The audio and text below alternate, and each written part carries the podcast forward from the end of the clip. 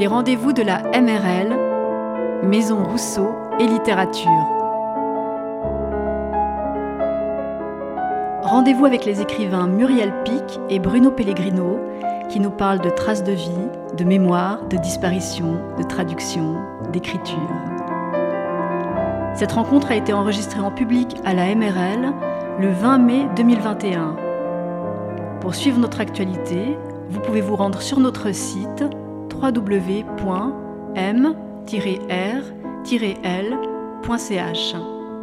Bonne écoute à toutes et à tous. Merci, bonjour à toutes et à tous. Et merci d'être là pour cette rencontre entre deux auteurs à première vue très dissemblables, dont les ouvrages sont eux aussi relativement dissemblables. Et nous allons euh, aujourd'hui, pendant cette petite heure, nous attacher à relever les, liens peut-être sous-jacents qui existent entre ces, deux esthétiques et ces, deux ouvrages. Euh, Muriel Pic, bonjour. Vous êtes euh, enseignant, écrivaine, enseignante en littérature à l'Université de Berne, traductrice de l'allemand. Vous avez travaillé notamment sur Zebald, Michaud, Benjamin. Et vous êtes passionné par le collage, l'archive. Vous déployez une forme de poésie documentaire dont le dernier ouvrage est celui-ci, Affranchissement aux éditions du Seuil dont nous allons parler aujourd'hui. Bruno Pellegrino, bonjour. Bonjour. Vous êtes quant à vous euh, membre du collectif Ajar et auteur en 2018 d'un premier roman intitulé Là-bas, août est un mois d'automne, centré sur la figure du poète vaudois Gustave Roux, euh, que vous connaissez bien, voire très bien, pour avoir participé au chantier de ses, de ses œuvres complètes. On y reviendra peut-être. Et vous signez en début d'année un bref roman intitulé Dans la ville provisoire aux éditions Zoé. Deux ouvrages qui, je vous le disais, n'ont a priori pas grand, grand chose à voir, euh, mais qui, à bien les lire, proposent une même manière d'errer dans l'archive, dans le document, dans les replis du temps et de, et de l'intimité, et de donner forme un petit peu à la mémoire et aux traces dont toute mémoire est constituée. Je me tourne peut-être vers vous, Muriel Pic, pour, pour commencer. Avant de rentrer dans cet ouvrage très, très hétérogène, euh, cette première interrogation, pourquoi avoir choisi la forme du, récit hein? Il est très explicitement précisé sur la couverture récit. Euh, c'est un amalgame de, de, documents, de photographies, de radiographies, même de poésie.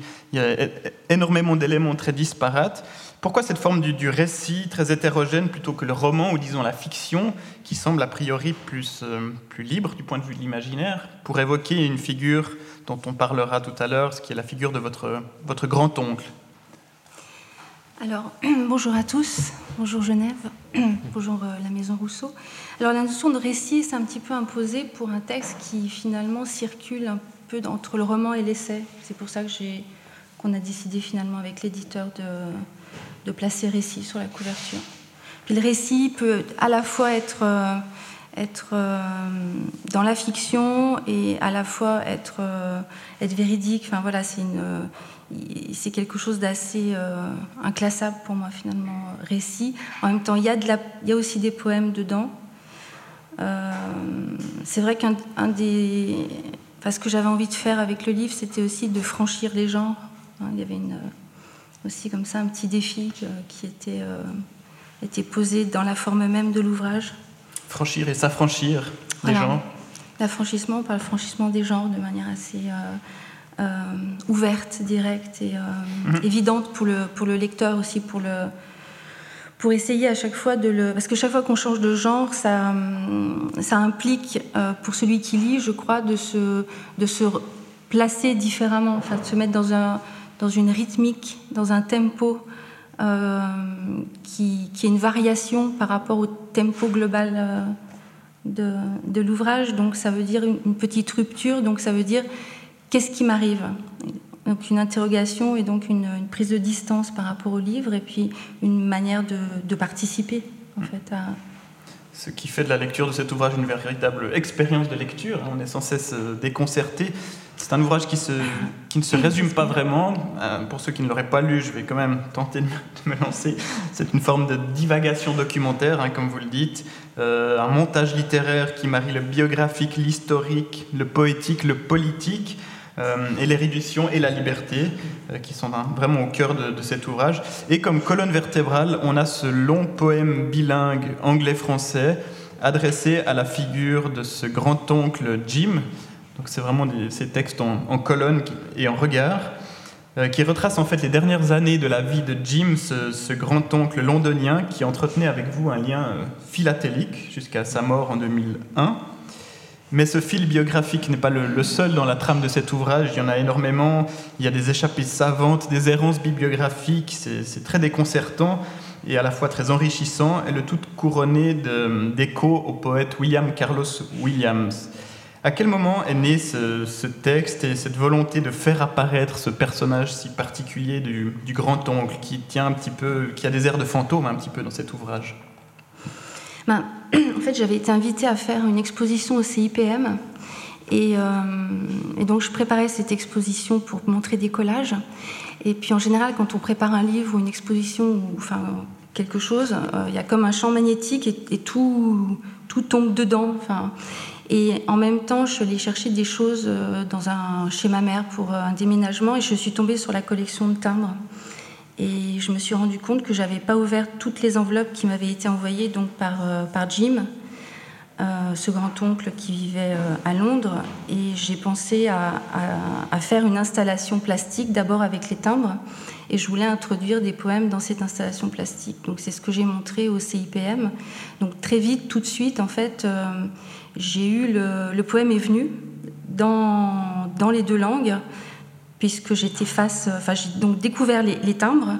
Ils étaient tous en, enfin c'est des, timbres qui sont reliés à l'histoire de l'Angleterre, de la période de 99 à 2000. Donc c'est tous les timbres du millénaire. Donc c'est des timbres qui ont qui font un retour en arrière sur tout ce qui s'est passé euh, euh, auparavant. Enfin, c'est des, timbres commémoratifs. Donc j'avais comme ça un, angle ouvert très large sur l'histoire, euh, sur l'histoire du millénaire passé, et en même temps un, angle extrêmement étroit, petit, qui était la vie de ce grand-oncle, puisque 99-2000, en fait, ce sont les deux dernières années de sa vie. Il est mort en mars 2001. Donc il m'a posté des timbres vraiment jusqu'au bout.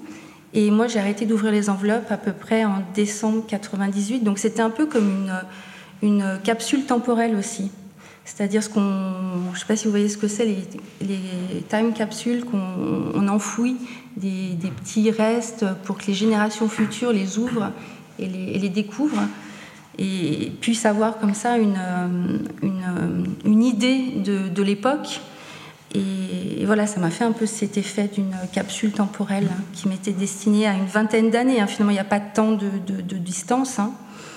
Et puis, euh, c'est vrai que ce passage au millénaire, finalement, j'y avais jamais vraiment réfléchi, mais en, le retrouvant à travers les timbres, je me suis rendu compte que ça avait été une période assez euh, étrange dans la production d'imaginaire euh,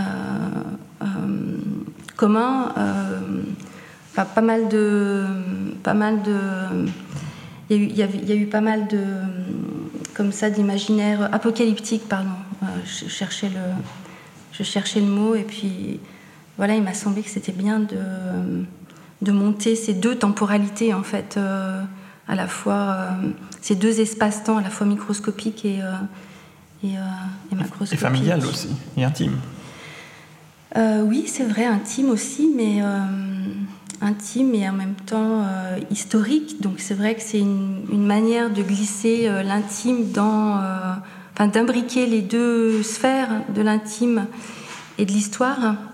Mais je pense que chacun d'entre nous, en fait, ne, fait que vivre. on est constamment animé par, l'historique et par le politique, en fait. Donc c'est une sorte de réalité de vie qu'on qu'on ignore. Mais et c'est vrai que là, du coup, il y a aussi peut-être une volonté euh, politique de travailler de cette manière-là, en associant ces deux dimensions. Et c'est à partir de cette euh, archive familiale que vous faites apparaître ce, fantôme, un processus qu'on retrouve un petit peu chez vous, Bruno Pellegrino, de manière beaucoup plus poétisée, si l'on veut bien. Euh, votre ouvrage, lui, est un peu plus facile à, résumer, si je devais me lancer en, quelques mots. Donc, c'est l'histoire d'un jeune homme, le narrateur, qui se rend à Venise pour le compte d'une fondation avec pour mission de faire l'inventaire de l'œuvre d'une célèbre traductrice et tenter de faire de l'ordre dans toutes les paperasses laissées à son, à son domicile. Une entreprise finalement assez vite expédiée. Hein, déjà, page 75, on lit Il fallait que je me rende à l'évidence, le travail était fini.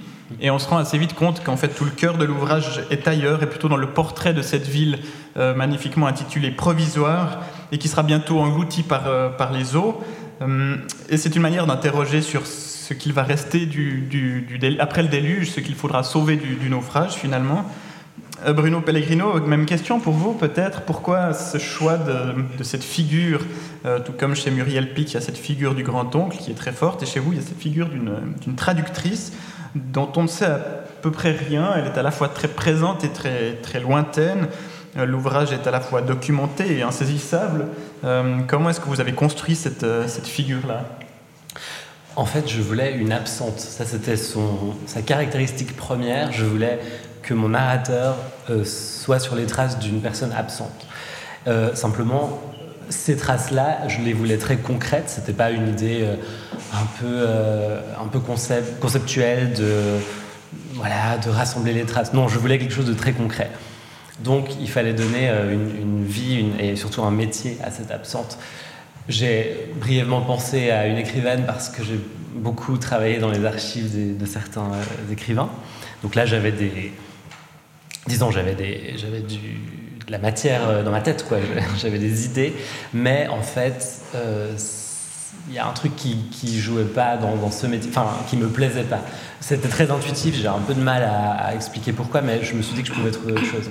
Et en fait, très rapidement, ce métier de traductrice m'est venu et, je me suis dit que c'était le bon. Euh, d'une part, parce qu'en fait, c'est une forme. En étant traductrice, c'est une écrivaine aussi. Elle a, aussi sa langue, elle a aussi cette recherche qui m'intéresse euh, dans ce métier. Mais en même temps, euh, il y a cette idée de il y, a, comme une couche intermédiaire entre. C'est comme mettre la traductrice encore un, cran plus loin. Euh, elle, est comme deux fois absente euh, et en même temps, euh, effectivement, tout le, tout le jeu, c'était de la rendre aussi présente que possible avec ces difficultés-là. Mm-hmm. Mais néanmoins, on a l'impression qu'elle reste toujours insaisissable. Quand on lit vos deux ouvrages en parallèle, on se rend compte à la fois, cette traductrice, vous en dites cette phrase Si on se rencontrait, je ne saurais pas quoi lui dire. On sent bien qu'elle est toujours fuyante. Et chez vous, Muriel Pic, euh, je suis bien obligé de reconnaître que je ne sais pas grand-chose de Jim. Et mhm. ce qui est frappant, c'est que dans l'un et l'autre cas, cette figure semble toujours s'éloigner à mesure que le, que le récit avance. Euh, Muriel Pic, pourquoi le choix du grand-oncle alors qu'on se dirait, ben voilà, dans l'archive familiale, il y aurait peut-être le père, la mère, le grand-père, des figures plus proches que celles d'un grand-oncle qui est quand même relativement éloigné dans l'arbre généalogique? Est presque tout aussi absente qu'une traductrice euh, fantasmée chez Bruno Pellegrino. Euh, bah, j'ai envie de dire que c'est lui qui m'a choisi en fait, euh, en me donnant les timbres comme ça à distance. Donc après, moi, je j'ai exécuté aussi des. C'est aussi un des arguments de cet ouvrage qui, qui se résume aussi d'une qu'on peut résumer peut-être tout simplement par, la, la par une, un retour de hantise, quelque chose qui ressurgit et puis qui, qui emporte avec, euh, avec, euh, avec son apparition euh, différents fragments de, de, vie. Mais tout ça est très, très cohérent. Si vous prenez une seule journée de votre existence, si vous la sectionnez, si vous la, si vous la notez par fragments, vous aurez des, des temporalités, des espaces complètement éloignés.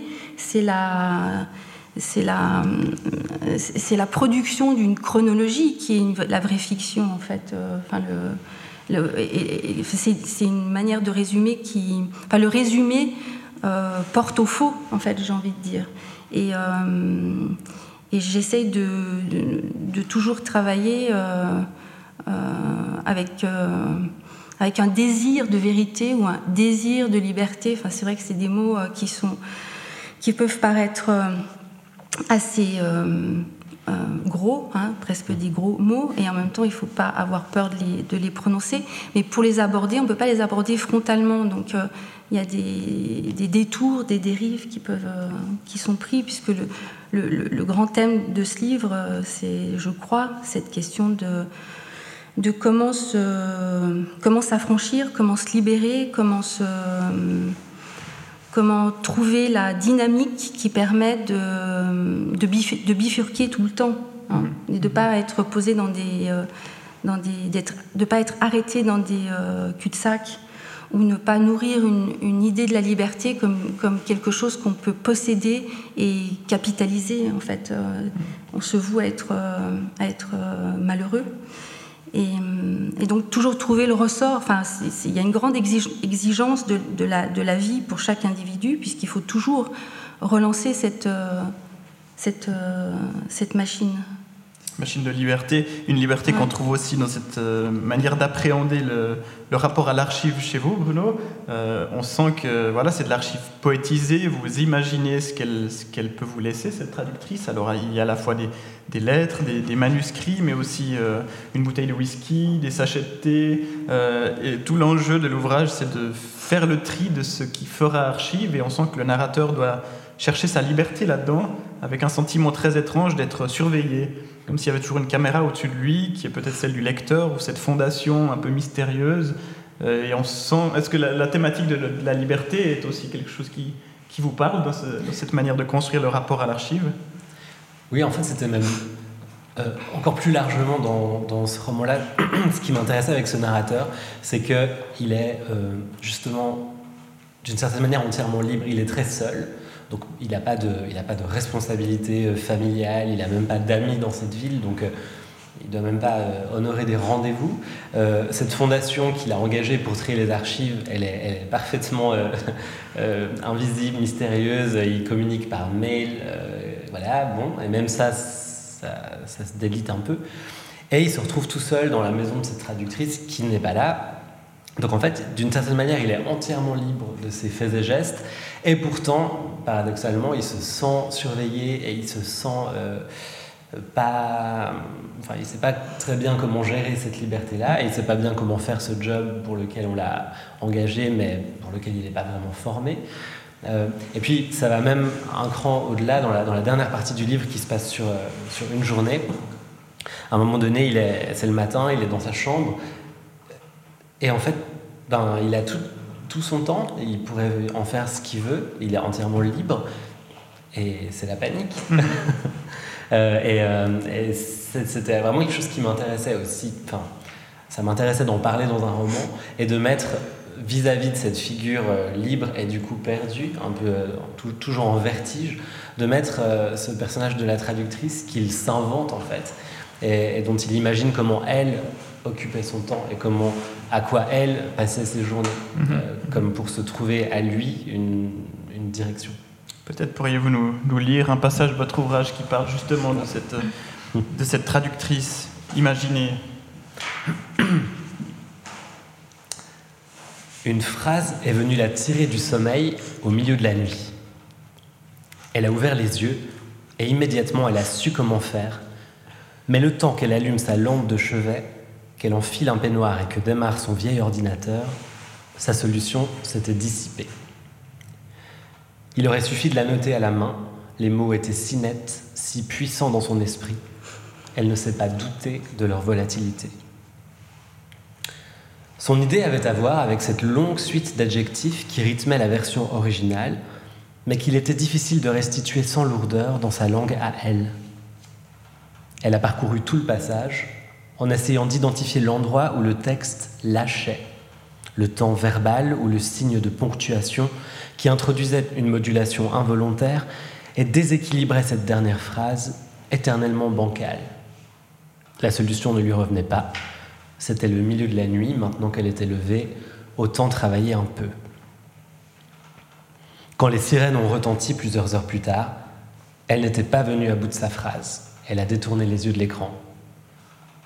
L'obscurité de la chambre était traversée de sentiments. La nuque raide, elle est descendue à la cuisine. Pendant que l'eau chauffait dans la bouilloire électrique, elle a sorti une tasse du placard de droite et la boîte de l'absong souchon du placard de gauche, a cherché la boulatée dans le tiroir à couvert et y a logé une pincée de feuilles avant de la glisser dans la tasse en accrochant la chaîne à l'anse ébréchée. Elle a versé l'eau frémissante et laissé infuser Derrière la vitre, au-delà de son reflet, le jardin gonflait en s'éclaircissant. Elle a égoutté la boule à thé, elle a déposé au fond de l'évier.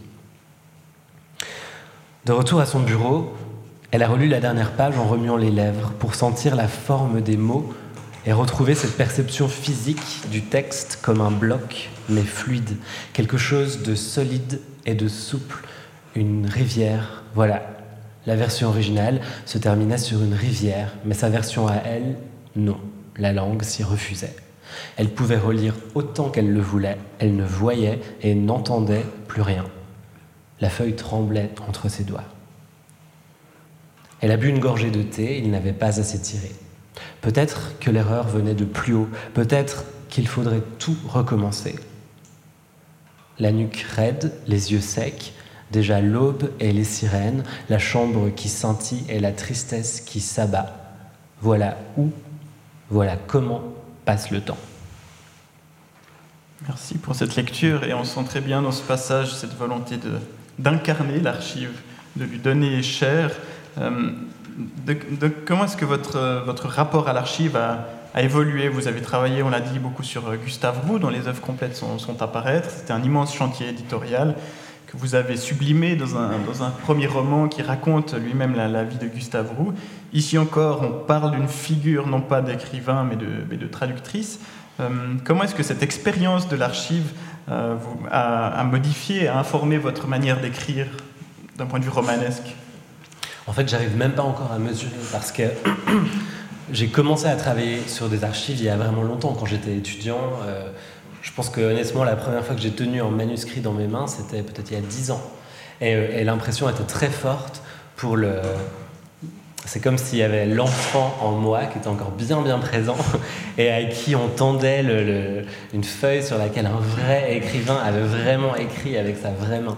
Et, euh, je me rappelle de cette impression alors que j'avais passé 20 ans, hein, mais euh, c'était vraiment enfantin, c'était une sorte de joie et de, c'était comme si je rencontrais euh, Mylène Farmer. Et vraiment, il y avait, en fait, cette impression-là, elle est vraiment restée. Et ensuite, quand j'ai continué à, travailler avec des archives euh, essentiellement littéraire, il y avait toujours cette espèce d'excitation à, manipuler ça. Puis après, je me suis retrouvé pour euh, des raisons professionnelles à, aller même chez des écrivains, à vraiment rentrer dans, la maison de gens, euh, en l'occurrence morts en plus. Alors il y a eu Roux, il y en a eu d'autres. Et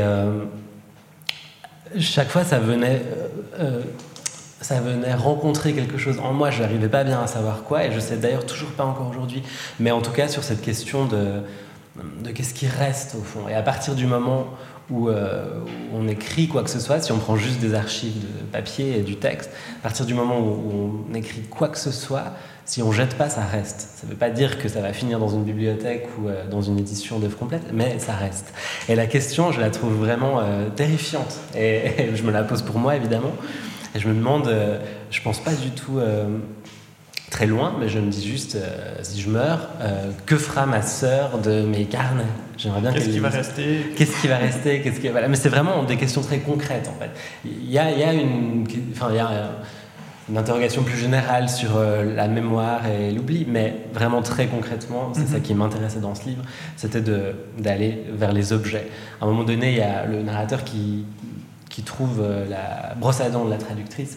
Et plus loin dans le livre, il rentre chez lui, dans sa chambre, et il voit sa propre brosse à dents. Et, il se dit, ah, en fait, si je disparais maintenant, on va retrouver cette brosse à dents et on va en tirer des conclusions fausses. voilà. Et c'est frappant, c'est que ce, rapport au document, il est de plus en plus présent dans la littérature, dans, dans l'art contemporain aussi. On pense à Boltanski, à Sophie Kahl, enfin, il y a plein d'artistes qui retravaillent ce, matériau. Et chez vous, Muriel Pic, ce matériau est véritablement mis en évidence. Hein. On a des photographies, des, radiographies de, colonnes vertébrales de ce grand oncle qui était, il faut le dire, bossu, ce qui est une figure aussi très, très forte dans, ce, dans cet ouvrage. Euh, pourquoi ce besoin de produire l'archive chez vous et de la montrer, alors que chez, chez Bruno, elle, est plutôt évoquée de manière un peu évasive parfois, ou sublimée dans le texte Chez vous, il y a une volonté vraiment de la, de la mettre en scène. Euh, bah, en fait, c'est un peu comme des jalons, euh, des jalons euh, dans, le, dans l'ouvrage. C'est un peu comme des. Il y, a des points de repère. Et, et en fait, l'image, pour moi, enfin, l'archive, l'image, c'est aussi quelque chose qui produit un rythme différent de l'écriture. Donc, ça rajoute encore à, cette, à ce que vous appelez hétérogénéité, mais qui, pour moi, est et déplacement de rythme hein, continuel. Et puis je crois aussi que, le, que chaque image appelle chez le lecteur toute une série d'images par ressemblance. c'est peut-être quelque chose, une représentation que j'ai imaginaire euh, ou fantasmatique, je ne sais pas, mais je pense que chacun, face à une image, trouve en soi d'autres images. Donc les, images ont un très grand pouvoir de, départ. Euh, et, ce qui m'inquiète beaucoup, c'est justement toujours, toujours de pouvoir trouver cette, euh, cette dynamique, cette force, cette puissance pour, pour, pour, se déplacer, pour changer de lieu, pour partir. Pour, voilà. Et donc les images aident l'écriture, à la fois la nourrissent et à la fois la, euh, viennent s'ajouter à elle, enfin l'accompagnent euh, pour, euh, pour accentuer ce, cette force d'imagination en fait, enfin, pour solliciter toujours davantage cette. Donc il y a beaucoup de choses qui m'échappent dans ces. Enfin, je pense que c'est face à ces images, certains lecteurs, et des fois ça a pu arriver, viennent me voir et me disent ah mais moi je connais cette image, je l'ai vue ailleurs, je, elle me rappelle autre chose. Donc la puissance d'évocation de l'image je trouve, est assez euh, enrichissante et troublante pour le, pour le récit. Enfin, ça produit encore des, bifurcations. Et c'est vrai que la citation euh, qui en exergue est très importante pour moi, pour, le, pour la compréhension euh, globale de l'ouvrage hein, de Auguste Blanqui. Seul le chapitre des bifurcations reste ouvert à l'espérance. Donc cette idée vraiment qu'il n'y a que de, voilà, de, repartir d'un côté ou de l'autre pour, pour qu'il y ait un espoir, enfin, pour mhm. pas qu'on et ces bifurcations, elles viennent aussi dans votre ouvrage de ce Spring and Hall, euh, ce recueil de William Carlos Williams, qui, à le relire aujourd'hui, est aussi très rythmique, très bifurcant, très déconcertant dans sa manière aussi d'assembler les, sensations. Et vous placez vraiment tout votre ouvrage sous l'égide de ce, de ce recueil-là, que vous citez très régulièrement. Euh, peut-être est-ce que vous voulez bien nous lire l'introduction de, de, votre ouvrage euh, qui parle justement de ce Spring and All de William Carlos Williams au travers de la figure de votre grand-oncle. Alors oui, je vais lire les, les, premières pages. Euh, Spring and All, alors c'est vraiment un livre pour le coup euh, qui, est, enfin, qui est vraiment un, comment dire enfin, vous, vous, trouvez que c'est hétérogène, mais si vous lisez Spring and All, je veux dire, ça a été écrit en, en, 23 et c'est déjà, enfin, c'est vraiment très très hétérogène. Donc euh, peut-être qu'on a aussi pris euh, au cours du, siècle des habitudes de, de, rendre le texte plus homogène. Ou, mhm. voilà.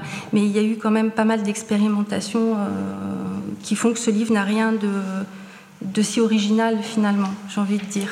Ça fait un siècle qu'on fait la même chose, c'est ça? Oui, je pense qu'il y a eu vraiment des là, moi, j'ai relu euh, Les Chants de Maldoror, par exemple, de Lautréamont. Enfin, on se, on se perd tout le temps dans le, mhm, mhm. dans le livre. Donc, euh,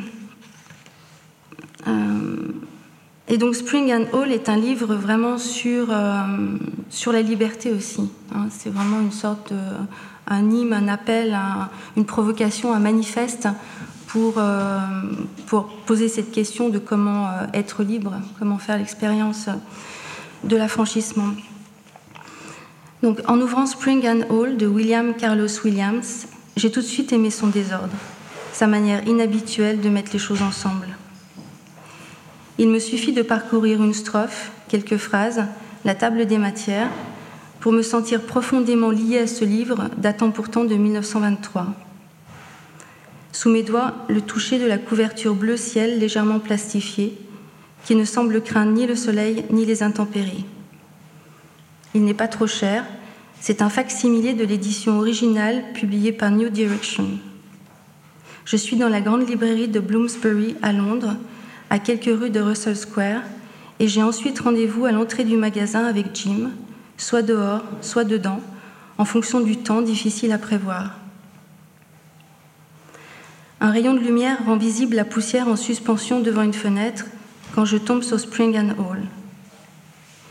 J'ai juste le temps de le sortir de l'étagère avant que la pièce ne s'assombrisse de nouveau. Un des cumulonimbus obstruant pour la énième fois les espoirs d'un après-midi entièrement lumineux.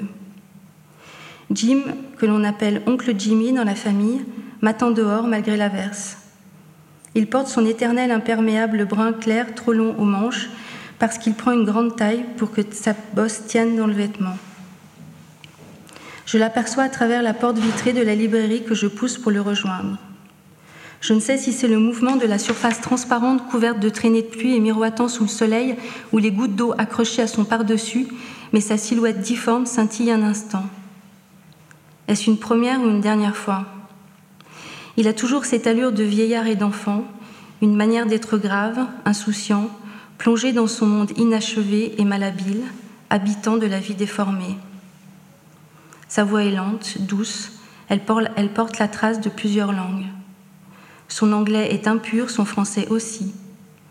On a l'impression qu'il a différents accents dont les timbres sont perceptibles selon les mots qu'il prononce. Il articule toujours clairement par blocs syllabiques qui tombent gracieusement de ses lèvres, non sans donner l'impression d'un effort mesuré. Nous sommes au printemps 2000. Je suis à Londres pour une semaine où je dois travailler sur ma thèse, faire de l'anglais et un peu de tourisme, c'est-à-dire aller au musée. L'atmosphère est humide, mais sans excès. Il fait une température fraîche, agréable. Le soleil, survenu après une brève averse, accompagne finalement nos pas. On a convenu de se retrouver pour aller à un marché au timbre, notre passion commune pour la philatélie datant de mes huit ans. Elle m'a quittée depuis longtemps, mais je n'ai jamais eu le courage de le lui avouer. Ce jour-là, je fais encore semblant pour lui faire plaisir. Pourtant, il sait parfaitement que la loupe qu'il m'a offerte gît quelque part au fond d'un tiroir.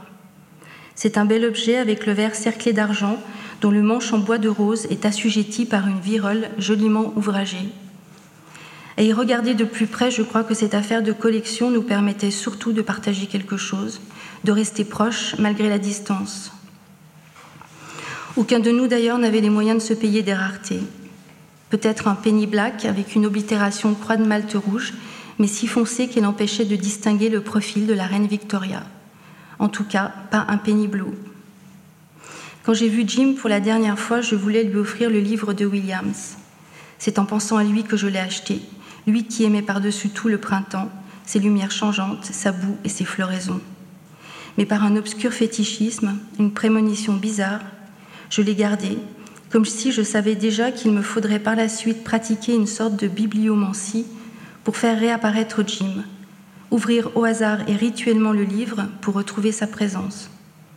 Je suis sûre que durant les mois qu'il lui restait encore à vivre, il a gardé l'œil ouvert jusqu'au bout pour qu'il résulte toujours quelque chose de l'instant, conscient que les neuf dixièmes de notre vie s'oublient en vivant.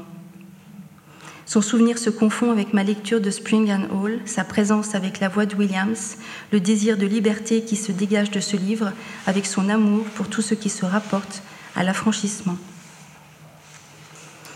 Merci. Je trouve assez frappant cette phrase Ouvrir au hasard et rituellement le livre pour retrouver la présence.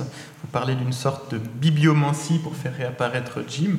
Et ça m'amène à cette question de, l'errance qui est aussi au cœur de votre ouvrage, cette manière d'ouvrir les documents au hasard. Euh, on sent un fonctionnement un peu de, le savoir s'organise en, rhizome. Vous errez dans toute cette masse d'archives familiales. Euh, un fonctionnement qu'on pourrait aussi qualifier aujourd'hui de Wikipédia. On a l'impression qu'on fonctionne d'un hypertexte à l'autre. Euh, dans quelle mesure ce genre d'organisation que vous qualifiez d'hasardeuse, qu'on pourrait qualifier aussi d'erratique, euh, préside-t-elle à l'organisation de, cet ouvrage? Est-ce que tout se place sous le signe de l'errance et du hasard? euh... Ou y a-t-il une composition rigoureuse et formelle dans la manière de construire le savoir? Alors, euh, là, je ne construis pas seulement du savoir. Enfin, je construis. En fait, c'est donner des indications pour se perdre. Donc, ça demande effectivement de. Ça demande de d'organiser euh, ces indications pour se perdre. Hein. Ça, donc il y a quelque chose effectivement d'une rigueur, hein, même si j'ai un peu de difficulté avec ce terme. Mais en fait, chacun des, mais je vais revenir, chacun des chapitres du livre euh, correspond à un moment où le livre de William s'est ouvert en fait euh, au hasard, hein. enfin soi-disant disons au hasard, enfin ou un hasard objectif, comme diraient les surréalistes. Euh, et la bibliomancie est du coup le, disons le, prétexte dynamique, encore une fois, de progression du livre. il y a plusieurs moments où la narratrice se retrouve en situation d'ouvrir un livre, livre au hasard.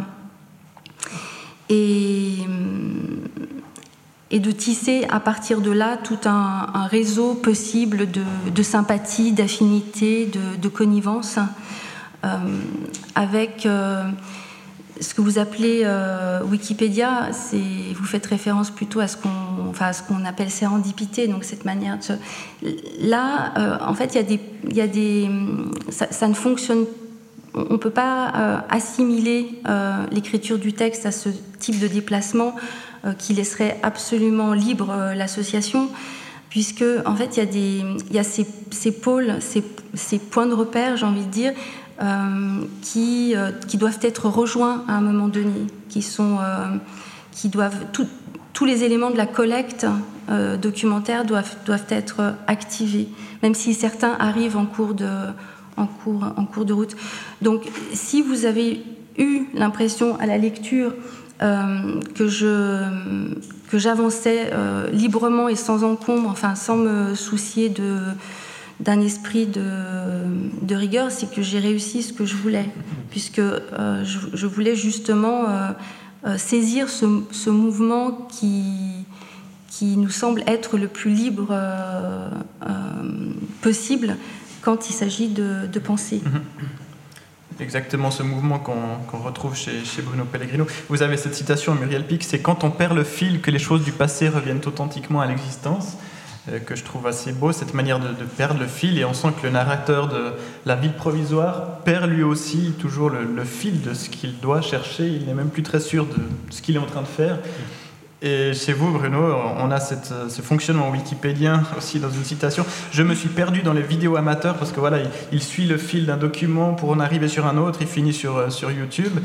Je me suis perdu dans les vidéos amateurs et des documentaires sur les fous de bassin, les albatros, les sternes et les cormorans.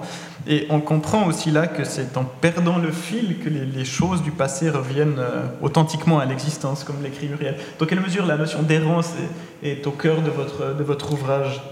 Ah ouais, c'est le moins qu'on puisse dire qu'elle est au cœur parce qu'en fait le, narrateur ne fait à peu près que ça dans cette ville. En fait, l'un des enjeux pour moi de ce texte-là, il y avait bien sûr ce rapport, comme je le disais, entre le, narrateur et cette traductrice.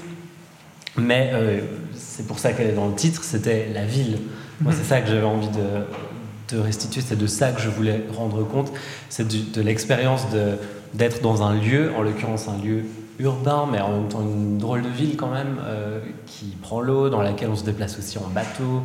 Euh, bon, voilà, donc une ville singulière, mais dans laquelle il s'agit de se déplacer. Et en fait, le, l'un des, des enjeux très concrets pour mon narrateur, c'est justement de faire ses journées dans, dans cette ville-là. Et ça implique de se perdre, ça implique de... de à un moment donné, je dis que approcher cette ville, c'est comme apprendre une langue étrangère. Mhm. Et en fait, c'est un peu ça l'idée, c'est qu'on c'est quoi? On erre ou on erre? Bon, ok. on est dans l'errance et on tâtonne, on se perd, on, découvre de nouveaux itinéraires, etc. Euh, et, pour moi, les, deux choses se, recoupent. Et il s'agissait de, de, restituer l'errance, mais dans un texte que pour le coup je voulais être reconstruit quand même, mhm. sans que ça se voit forcément. Mais ce qui est frappant, c'est que dans votre précédent ouvrage, il y a aussi le lieu qui est l'incarnation de, l'archive. Vous, vous errez dans la maison de, Gustave Roux, d'une pièce à l'autre, pour la faire revivre. Euh, on sent que le, oui, la notion de lieu est au cœur de votre euh, écriture, en tout cas dans ces deux premiers romans. Absolument. Et mon, premier livre, qui était intitulé Récit d'ailleurs aussi, euh, comme Atlas, euh, d'ailleurs comme Atlas, il y avait l'Atlas même dans le mhm. titre, et c'était une série de, là aussi, d'errance dans différentes villes, différents pays. Donc oui, les lieux sont vraiment... Euh, et j'en ai pas fini, je sais, je sais pas exactement. Je crois que ce qui m'intéresse le plus, et on l'entendait un peu dans le passage que j'ai lu, c'est de savoir ce qui se passe avec le temps. C'est quoi cette histoire de temps et, qu'est-ce qu'on fait de ça? Mais pour parler du temps, je passe en fait par l'espace. Je crois que c'est, je commence à, avoir un peu ça. C'est pas, c'était pas extrêmement conscient en écrivant ces trois premiers livres, mais je commence à, à voir ça. Mm-hmm. Chez vous, Muriel Pic, il y a exactement ce même rapport entre le temps et l'espace. Lorsque vous visitez les vieux hôtels que votre grand-oncle, euh, voilà, de toute l'histoire familiale, il y a des hôtels à Menton, à Lézin, euh, dont vous produisez aussi certaines photos. Euh, pourquoi ce besoin de se rendre sur place pour faire revivre ces lieux euh, pour mieux conjecturer, j'ai envie de dire, parce que ah, je reviendrai à votre question, excusez-moi, je prends la liberté d'un détour, mais j'ai été frappée en lisant le livre de Bruno Pellegrino de voir cette phrase, elle me pousse aux conjectures. Et là, je me suis effectivement sentie euh, euh, en affinité, plutôt qu'en enfin, en rapport d'affinité avec lui. Du coup, j'étais très heureuse de cette rencontre, plutôt qu'en rapport de comparaison d'ailleurs, parce que je pense que la comparaison est, une des pires figures. Si vous voulez blesser quelqu'un, vous le comparez. Mmh. Donc c'est vrai que travailler votre là, ce que vous faites, et il faut produire des affinités, c'est un exercice. Il faut produire des conjectures entre nous deux. Mmh. Et donc cette notion de conjecture, elle est à la base aussi de ce que vous appelez euh, Wikipédia ou euh, sérendipité. Euh, qui, vient de ce conte, euh, de ce conte des trois frères Sérendip, qui arrive qui est repris après par, euh, par Voltaire, qui arrive à conjecturer. La reine a perdu son cheval ou son chameau, je ne sais plus, parce qu'après il y a eu des, autres, des autres des réécritures, et il voit sur le chemin des les, traces de l'animal ils arrivent à conjecturer que cet animal est passé à cet endroit-là, euh, qu'il est blessé ou bien qu'il a telle caractéristique physique. ils arrivent si bien à décrire l'animal que euh, les, officiers du, de la reine pensent qu'ils l'ont volé. Et en fait, c'est ça, c'est cette capacité à, produire des conjectures à partir de à partir de, détails, à partir d'images, à partir euh, d'indices, j'ai envie de dire. Donc produire des, hypothèses, des, départs, de, des modes de connaissance par, l'imagination. Donc c'est plutôt ça dans la sérendipité qui m'intéresse que le phénomène Wikipédia. Euh, auquel je suis confrontée par ailleurs quand j'exerce comme professeur, puisque je dois apprendre aux étudiants à la fois à se défendre euh, de tout ça et à les amener à sortir de ce grand euh, lieu de, de, broyage de connaissances euh, communes mmh. où il, à la fois ils se noient, où ils prélèvent juste des, petites choses. Et c'est vrai qu'aussi en, en, produisant les images et en allant sur les lieux, donc en, cherchant une, expérience en fait aussi, hein, une implication à métaboliser le, le, lieu dont je veux parler, euh, j'essaye aussi de, de, donner des choses, euh, j'ai envie de dire authentiques, mais en, même temps, j'ai Adorno qui me dit derrière l'authenticité. Bon, je laisse tomber Adorno, mais disons que j'ai quelque chose qui euh, d'inédit aussi, d'une mhm. certaine manière. Parce que l'ensemble des images, enfin, alors moins dans ce livre-là peut-être. pour moi, doivent être inédites. Les archives familiales sont inédites, mais les, les autres, là, en fait, il y a par exemple il y a un très bel inédit que personne n'a vu, mais moi je suis, d'ailleurs je vais, vous le, je vais vous le signaler tout de suite, qui est en fait un dessin d'enfance de Francis Yates, qui est une des plus grandes historiennes de la magie, qui a eu une carrière académique complètement euh, farfelue et qui a toujours défendu le fait qu'on n'en serait pas à ce niveau de, connaissance si la magie n'avait pas existé. Enfin, magie et raison vont toujours euh, ensemble. Et donc il y a ce dessin d'enfance de Francis Yates qui est vraiment un voilà, qui est une pièce importante euh, dans l'histoire des idées, j'ai envie de dire. Mmh. Voilà. Donc j'essaye aussi toujours d'amener des choses un peu euh, euh, soit inédites, radicalement inédites, soit un peu qui, qui, qui, qui, nous rendent plus étrangers à ce qui nous est familier. Mmh. Notamment tout ce cadre, enfin l'espace Wikipédia. Et vous travaillez Je ne sais pas si j'ai réussi à répondre à votre question. Approximativement, enfin disons. c'est très bien. À votre manière. Et vous travaillez aujourd'hui, je crois, sur un inédit de Pérec. Donc, c'est-à-dire que les inédits font partie de votre euh, trajectoire à la fois poétique, familiale, mais aussi professionnelle. Euh, oui, là, là c'est vrai que j'ai fait une conférence sur un de Pérec. Mhm. Et quel rapport est-ce que vous tissez entre le euh, poétique et l'académique euh, Voilà, vous êtes enseignante à l'université, vous baignez dans ce milieu académique, vous produisez des ouvrages qui sont inscrits dans une forme d'académisme par leur rigueur intellectuelle, mais qui sont à la fois très poétiques. comment est-ce que vous trouvez la ligne de démarcation entre ces deux exigences-là? Je suis professeur contractuel du Fonds national suisse de la recherche scientifique, donc avec des durées déterminées. Et euh, comment est-ce que je fais pour faire la distinction entre les deux? Mais En fait, déjà, j'utilise ma carte de chercheur pour euh, entrer dans les archives et les utiliser euh, à d'autres fins, que celles de la connaissance scientifique. Et la différence, notamment pour entrer à l'Institut Warburg et avoir ce, cet inédit, puisque Francis Yates et, et les archives sont conservées à l'Institut Warburg à Londres, bah, En fait, pour moi, avec les archives en tant que chercheur, je cherche, je cherche, je, dois trouver, je dois produire des résultats, former une hypothèse valide et répondre à une question. Donc conclure quand même quelque chose. Hein. Je dois avoir en moi ce que que Flaubert appelle, je crois, la rage de conclure, hein, pour réussir, voilà, jusqu'à ce qu'on vienne derrière pour remettre en question mes résultats. Alors qu'en tant qu'auteur, je crois que j'essaie plutôt de donner forme à des inquiétudes, j'ai envie de dire, mm-hmm. euh, et au contraire d'ouvrir. De, hein.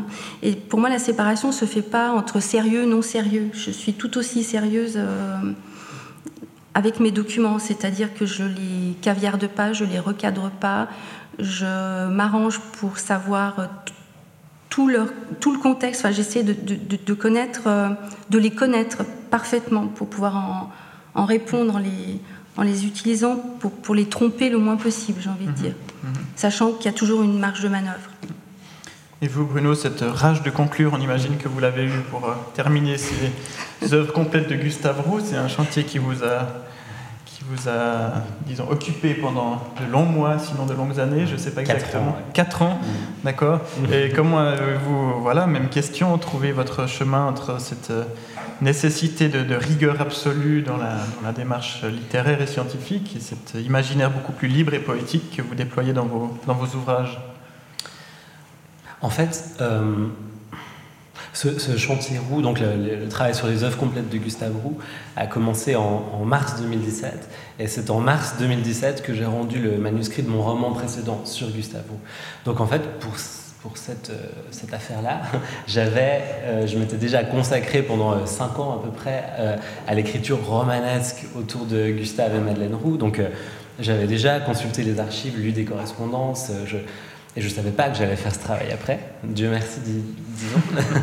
et, euh, et, du coup, le, travail académique a vraiment suivi le travail littéraire. et, en fait, euh, je pense que c'est ce qui m'a permis à la fois de, de faire, j'espère, du bon travail sur ces œuvres complètes, parce que j'avais un peu évacué toute la dimension euh, romanesque.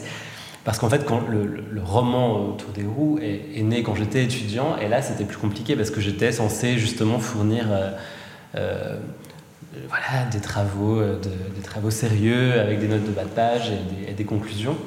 Euh, et ça me frustrait beaucoup. Et donc j'ai commencé à écrire ce roman en parallèle de ça pour, pour aller là où je voulais, pour justement avoir ma liberté, non pas d'être moins rigoureux du tout, et là je, rejoins ce que vous dites, mais, mais pour être beaucoup plus libre.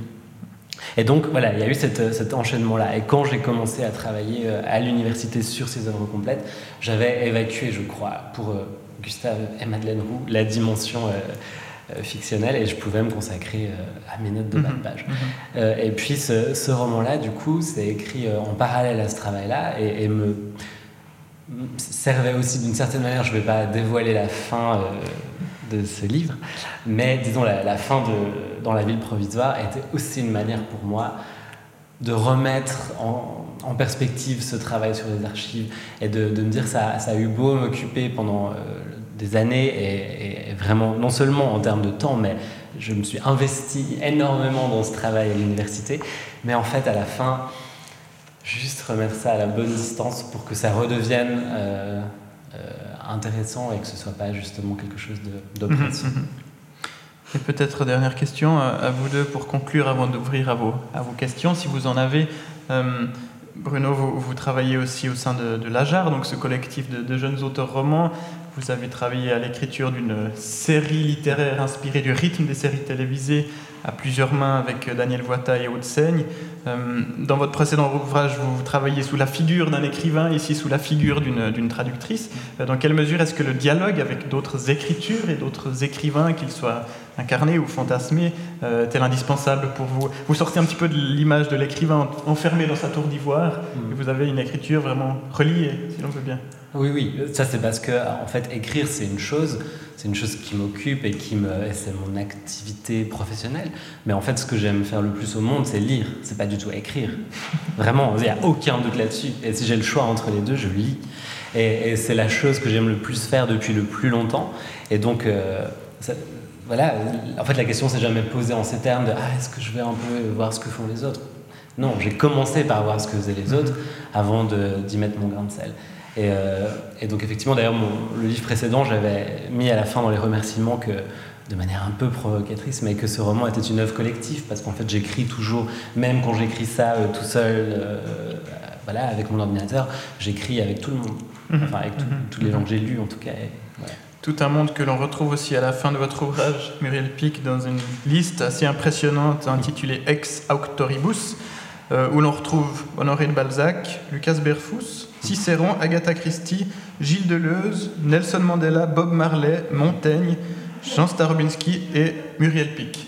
Euh, peut-être, entre autres, hein, entre autres, il y en a, il y en a toute une, longue série. Euh, peut-être quelques mots en conclusion sur la manière dont votre écriture est reliée à toutes ces figures euh, de penseurs, d'écrivains, voire vous-même. Eh bien, Ex Octoribus, je l'ai pris à Pline l'Ancien, puisque à la fin de l'histoire naturelle, il donne, euh, enfin, à la fin de chaque livre de l'histoire naturelle, il donne les auteurs où il est allé euh, puiser. Puis c'est vrai que c'est pour moi à chaque fois un, peu un, défi de trouver euh, une modalité de référence qui me permette d'être absolument transparente avec ceux avec qui j'ai travaillé, vivants ou morts. Euh, sans, tomber dans, le, registre biographique, euh, disons, euh, habituel. Et, et, dans ce livre, c'était particulièrement important puisqu'en fait, c'est un livre sur la dette aussi, puisque la dette, c'est souvent ce qui nous, nous lie le plus, enfin, nous aliène le, plus, et aussi la dette aux, aux, auteurs qui nous ont précédés. Et, aussi une manière, enfin un refus du copyright, enfin, cette angoisse du copyright, euh, qui je crois ne doit pas se solder par des, euh, par, des, par une, surdétermination du, droit, de l'appartenance, de la propriété privée. Enfin, je pense que ça, c'est se tirer une balle dans le pied euh, pour la littérature, mais au contraire, euh, une, enfin, une reconnaissance de, généralisée de la dette pour mieux l'éliminer, en fait. Mmh. Voilà. Mmh. Mais ça, ça vient de. Enfin, on en trouve une formulation aussi chez euh, David Graeber qui est un penseur anarchiste de la dette, qui a écrit un livre extraordinaire qui s'intitule 2000 ans de dette, où euh, il nous montre que la, dette économique n'est qu'une des, facettes de la dette, et que euh, au nom de la dette, on, commet bien des crimes alors qu'on pourrait tout simplement euh, l'effacer. Et, et, Greber, malheureusement, est mort à Venise le jour de la sortie de ce livre. il y a eu un hasard là assez qui m'a qui m'a vraiment. Euh, parce qu'il a été, ça a été vraiment. Le, la lecture de ce livre, 2000 ans de dette, c'est vraiment un, très beau livre, euh, a été euh, fondamental pour moi, puisque en recevant ces timbres, j'avais vraiment l'impression, enfin, avec le retard, d'être en dette, que je, je lui devais quelque chose. Donc c'est aussi ce qui m'a fait écrire. Mhm. Voilà. Mhm. Et, et c'est vrai que j'ai tendance à, à, à, ne pas euh, être d'accord, par exemple, avec euh, l'investissement des universités dans les logiciels euh, qui permettent de vérifier s'il y a eu du. si les étudiants ont, fait du plagiat, voilà. et encore moins de dresser des listes des étudiants qui ont plagié pour se les transmettre. Voilà, j'estime que si un étudiant a bien plagié et qu'il a réussi à me, à me, à me, à me tromper, moi qui dois être euh, souveraine, pas dominante, souveraine dans le sujet, euh, il a réussi. Un bon plagiaire mérite son diplôme. Voilà. Merci beaucoup. Merci à vous. Merci.